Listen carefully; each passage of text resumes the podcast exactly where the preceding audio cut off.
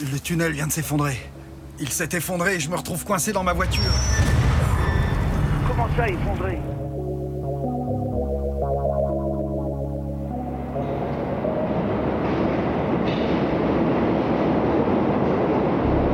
Vous entrez, entrez dans le, dans le tunnel. Présent- présenté par Peter Peter Peter.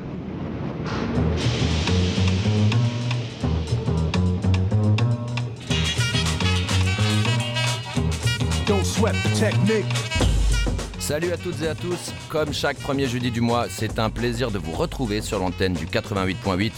Vous êtes bien dans le tunnel avec Torpy, votre serviteur, et ce n'est que dans une heure que vous verrez la lumière, car nous sommes ensemble jusqu'à 20h. Aujourd'hui, c'est la dernière de la saison, j'ai donc décidé de vous faire un numéro spécial, car euh, d'habitude dans le tunnel, on parle à chaque fois d'un courant musical différent, mais ce soir notre émission concerne un instrument de musique, puisque c'est un hors-série spécial synthé. On va donc passer par plusieurs styles musicaux, plusieurs époques, avec quelques classiques, mais aussi quelques pépites un peu plus confidentielles. On commence par un mini historique. L'histoire du synthétiseur commence à la fin du 19e siècle, alors que des physiciens investiguent le signal électrique à la recherche de super signaux électroniques. C'est en 1941 que le français Georges Génie, encore un sacré blaze, inventera l'ondioline, précurseur du synthétiseur analogique. L'ondioline qui sera popularisée par Jean-Jacques Perret. D'ailleurs, on va s'écouter un, de- un des titres de ce bon Jean-Jacques dans pas longtemps. Associé plus tard au sampleur et au séquenceur, le synthé est utilisé depuis les années 60 dans plein de genres musicaux. Pour notre premier titre, on va commencer par un des pionniers, si ce n'est le pionnier de ce qu'on appelle aujourd'hui la musique électronique. Considéré comme le père de la musique concrète, Pierre-Henry est né en 1927 à Paris. Il est mort en 2017 à 90 ans et laisse derrière lui une œuvre dense et foisonnante, exigeante aussi, dominée par un tube. Le titre Psyché Rock, coécrit avec Michel Colombier, un morceau qui est une commande de Maurice Béjart pour sa chorégraphie Messe pour le temps présent. Ce titre vous rappellera sans doute le générique de la série Futurama, qui en est largement inspiré pour les amateurs de Matt Groening. Et vous avez forcément entendu le remix de Fatboy Slim qui passait un peu partout à la fin des années 90. Alors petit fun fact, ce morceau a la particularité de pouvoir être lu à l'envers, sans modification notable de la musique. Et je me rends compte en vous donnant cette info qu'on s'en fout un petit peu. On va donc tout de suite écouter l'inventeur de la musique électroacoustique. Voici Psyche Rock en 67 par Pierre-Henry et Michel Colombier.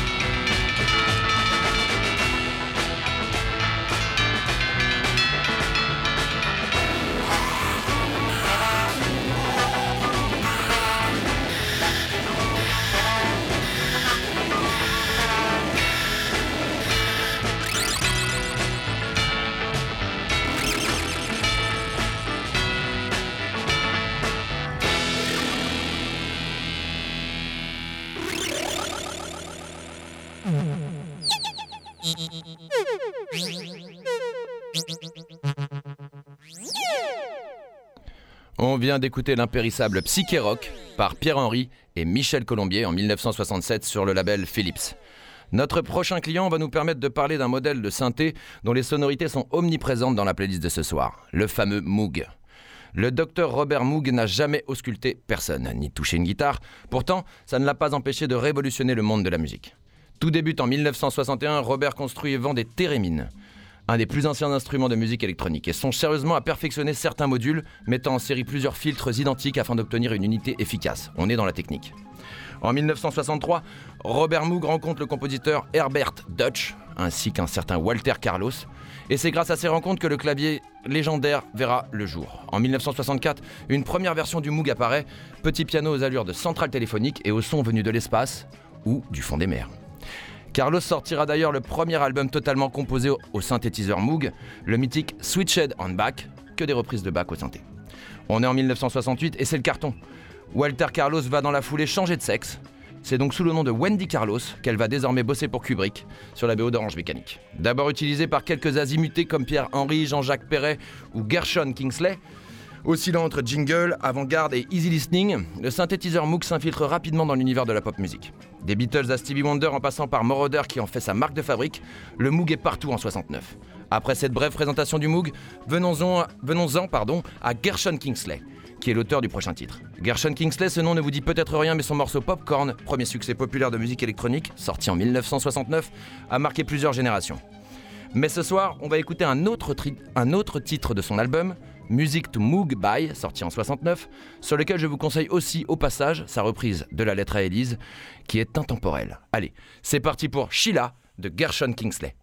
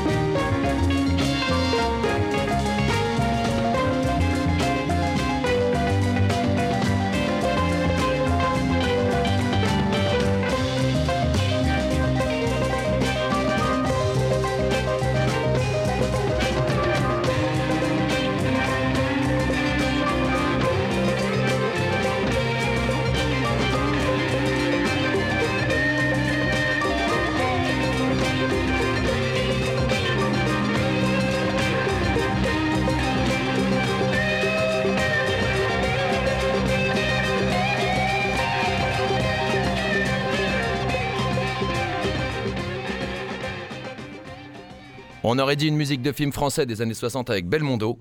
Bref, c'était euh, Gershon Kingsley en 69 avec Sheila sur le label Dagored. Le prochain morceau, c'est les Beatles. Et c'est encore grâce au Moog que je l'ai mis dans notre playlist de ce soir. En 69, George Harrison écrit pour l'album Abbey Road la chanson Here Comes the Sun, en regardant le jardin d'Eric Clapton. Et comme pour plusieurs titres du dernier enregistrement des Beatles, Harrison utilise le synthétiseur pour nous concocter ce hit. Les Beatles font l'acquisition du Moog début 69, suite à la rencontre quelques mois plus tôt de Bernie Krause, ingénieur du son qui aidera George Harrison à appréhender l'instrument. Apparemment, c'est une chose d'en avoir un et une autre d'essayer de le faire fonctionner. Il n'y avait pas de mode d'emploi et même s'il y en avait eu un, il aurait sans doute fait 2000 pages, dira-t-il. C'est surtout technique, je ne pense pas que même Monsieur Moog savait comment en tirer de la musique. L'expérience sur cet instrument, George Harrison l'attire de son deuxième album solo, Electronic Sound, qu'il avait déjà réalisé avant la sortie d'Abbey Road. Très peu connu, l'album joué sur un synthétiseur Moog modulaire s'apparente plus à une expérience inspirée des productions de Pierre Henry qu'un album des Beatles. Moi, c'est le titre Because sur Abbey Road qui m'a vraiment marqué. Une ambiance de cathédrale, des harmonies de chant parfaits et surtout ce son de synthé si prenant. Voici donc logiquement Because des Beatles en 69.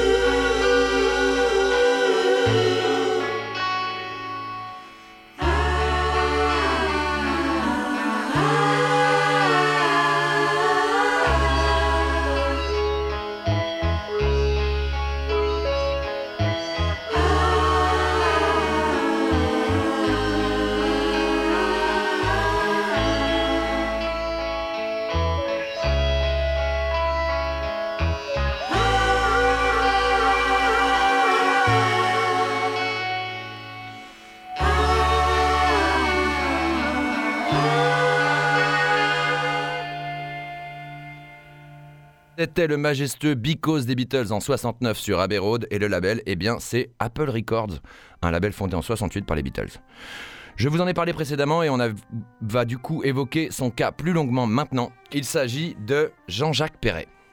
En 1953, il quitte la faculté de médecine de Paris après 4 années d'études. Il décide de se tourner vers la musique après avoir été impressionné par le potentiel de l'ondioline que j'évoquais tout à l'heure.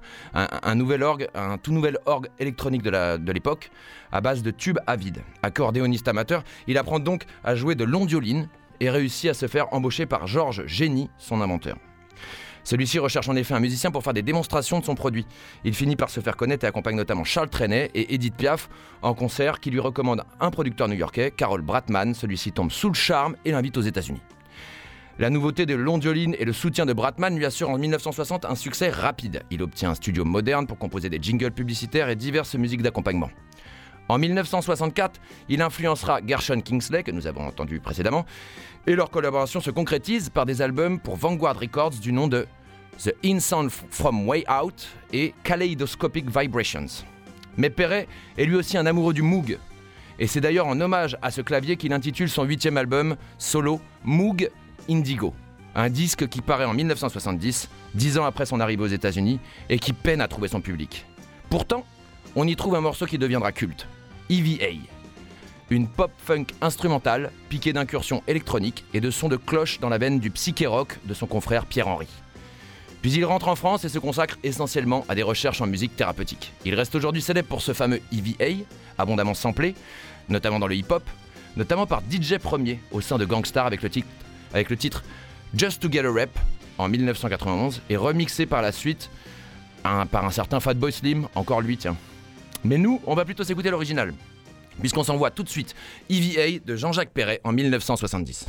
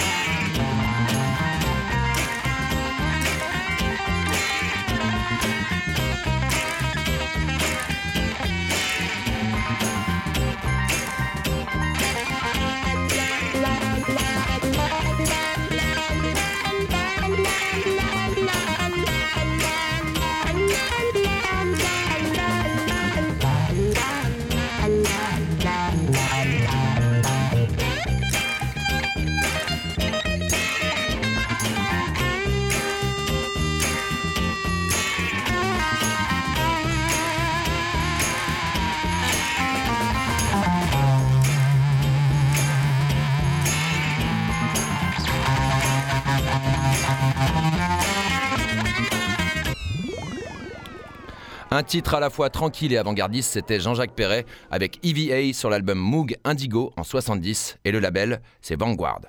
Le prochain son, c'est Magic Fly, un morceau du groupe de synth-pop Space, extrait de l'album du même nom, sorti en 1977, un titre qui rencontre un énorme succès en Europe puisqu'il est certifié disque d'or en Allemagne et disque d'argent au Royaume-Uni. Il se classe à la quatrième place des ventes en France en juin 77 et se vend à plus de 500 000 exemplaires. Le groupe Space se produisait sur scène en combinaison spatiale, une idée qui a été reprise 20 ans plus tard par d'autres Français. Si vous voyez de qui je parle, suivez mon regard. Je vous invite à regarder le clip de Magic Fly, la ressemblance est frappante. D'ailleurs, cette comparaison est aussi valable dans leur musique. La vraie raison pour laquelle il portait ces costumes était que Didier Marouani ne voulait pas être reconnu, puisqu'il travaillait avec deux sociétés de production différentes et se produisait sous le pseudo de Ekama à côté de Space. Ce morceau est à l'origine d'une demande de l'astrologue de François Mitterrand, Elisabeth Tessier, au début de l'année 77, pour une émission de TF1. L'émission ne s'est finalement pas concrétisée, mais Didier Marouani convainc les producteurs de sortir ce single en le réorchestrant avec un rythme plus disco. En 92, Didier Marouani fut le premier artiste à obtenir du maire de Moscou les autorisations nécessaires pour donner un concert sur la place rouge, qui réunira plus de 360 000 spectateurs, soit un peu plus de 5 vélodromes. Encore aujourd'hui, Space et son leader Didier Marouani sont des stars en Russie et dans les ex-républiques soviétiques.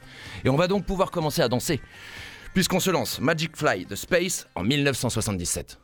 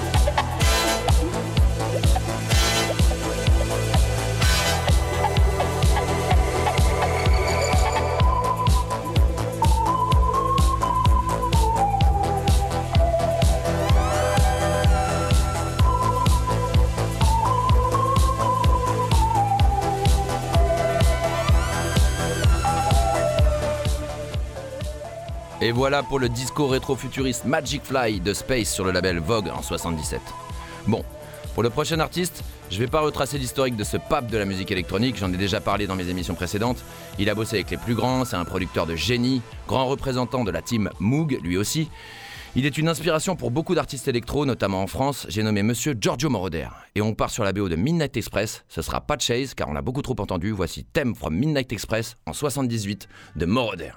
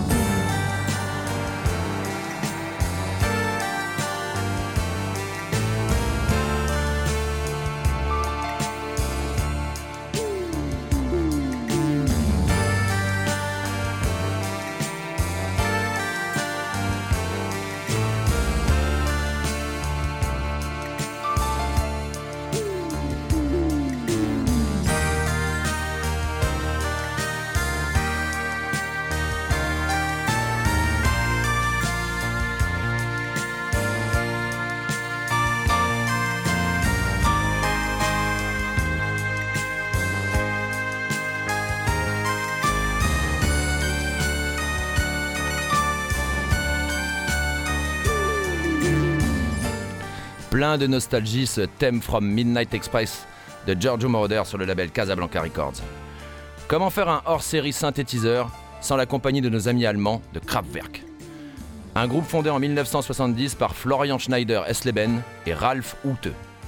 Deux amis qui se sont rencontrés au conservatoire de Düsseldorf, considérés comme les chefs de file de la mouvance Krautrock. Un mouvement qui est initié par des musiciens comme le berlinois Klaus Schulze en 1967, Tangerine Dream un petit peu plus tard ou Ashra Temple. Leur musique s'inspire de la musique concrète ou de la musique contemporaine et notamment de Karl-Heinz Stockhausen.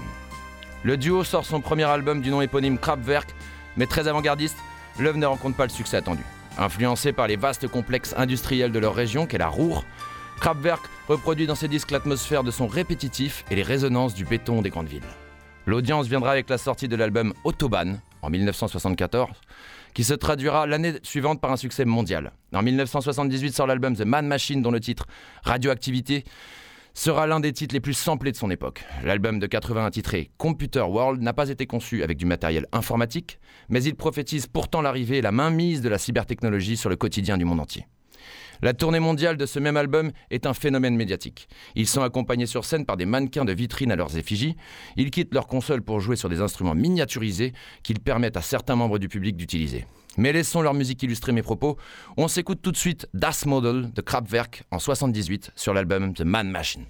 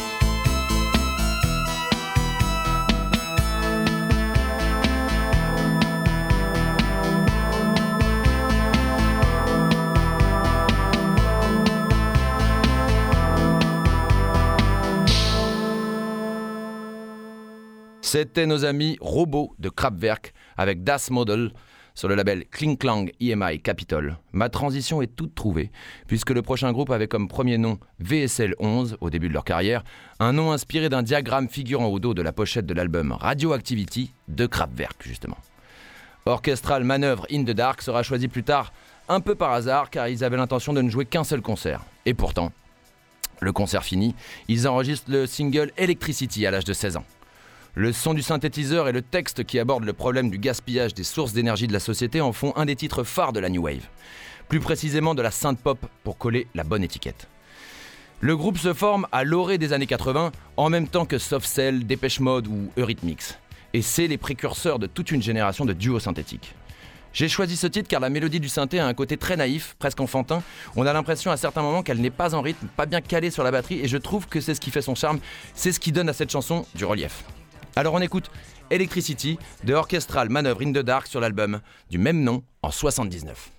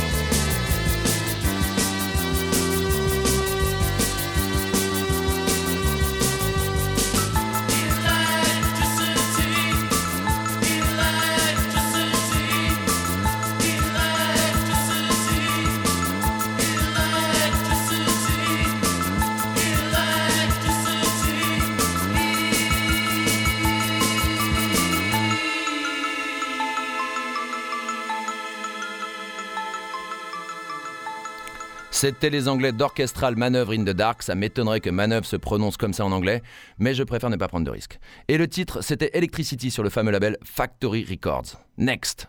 Et la suite, eh bien, c'est un monsieur qui a été technicien à l'âge de 18 ans sur les deux derniers albums des Beatles. Et du fameux dernier concert sur le toit d'Apple Records, un certain Alan Parsons. Nous retrouverons ce phénix murmuré à l'oreille de plus d'un géant du gratin, tour à tour ingénieur du son, auteur, compositeur, musicien ou producteur. Après, avoir- appris auprès des Beatles, il arrangea la sauce de quelques champions des charts anglo-saxons comme les Wings de McCartney, Al Stewart ou Pilot, dont il utilisera les musiciens pour son propre groupe. Il sera aux manettes avec Pink Floyd sur Atom Earth Mother et Dark Side of the Moon, rien que ça, mais déclinera l'invitation à travailler sur Wish You Were Here. Excellent chanteur, claviériste, bassiste, guitariste et flûtiste, il préfère se lancer dans l'aventure du groupe The Alan Parsons Project avec Eric Wolfson. En 1982 et après six albums studio, le technicien de l'ombre finira par connaître la lumière, puisque l'indémodable Eye in the Sky finira numéro 3 aux États-Unis et sera leur plus grand succès sur le continent, mais fera chou blanc à domicile en Grande-Bretagne, aussi étrange que cela puisse paraître. Sauf que nous, on ne va pas s'écouter Eye in the Sky, mais Sirius. Un morceau de seulement deux minutes qui figure sur le même album, un titre qui m'a particulièrement marqué quand j'étais ado, car c'est le son d'entrée sur le terrain des Chicago Bulls. Et quand tu voyais Jordan, Pippen et Rodman entrer sur le parquet sur ce son de synthétiseur épique, tu savais tout de suite que tu allais voir du grand spectacle. Voici donc la musique de l'entrée des gladiateurs dans l'arène avec Alan Parsons Project et leur titre Sirius.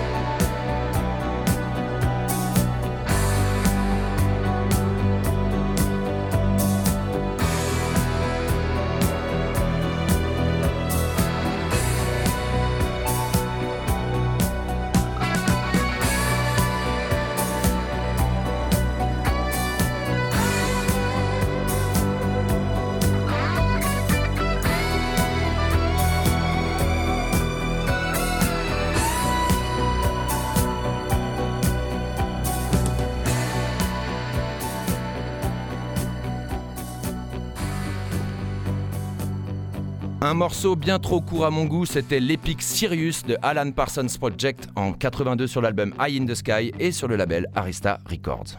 Et vu que pour ce dernier tunnel de la saison, on fait une spéciale synthétiseur, à l'instar de Kraftwerk ou Moroder, il était indispensable de parler de Vangelis.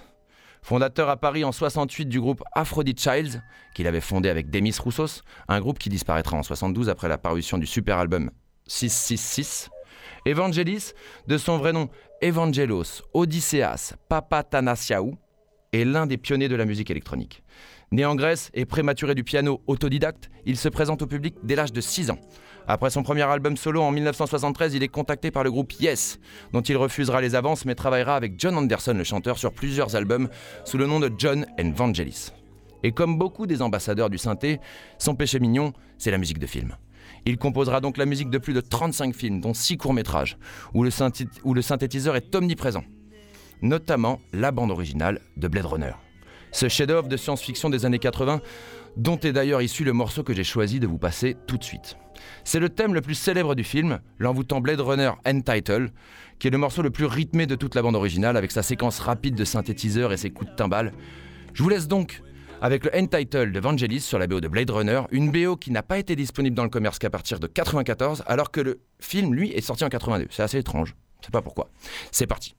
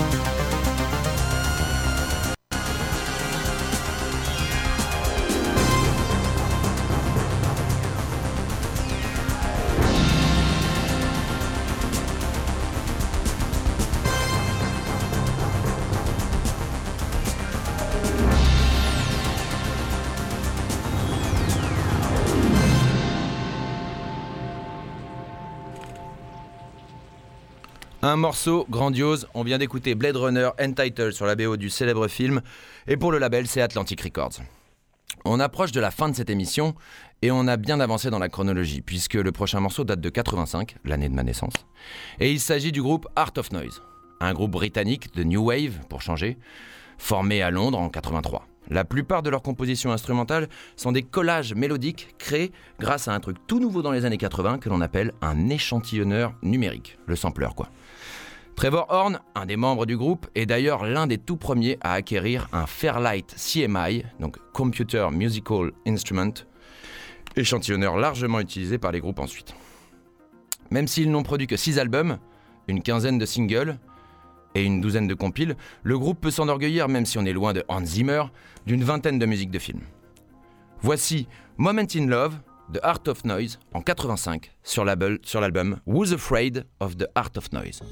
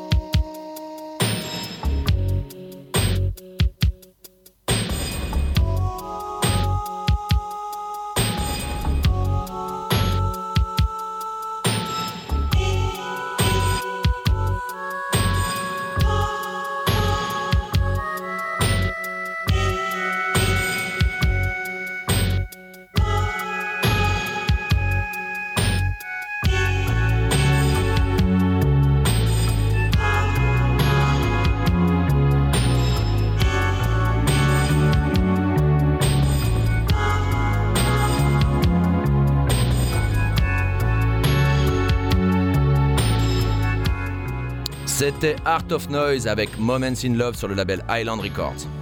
Voilà, nous arrivons au bout de ce dernier tunnel de la saison. J'espère que l'émission vous a plu.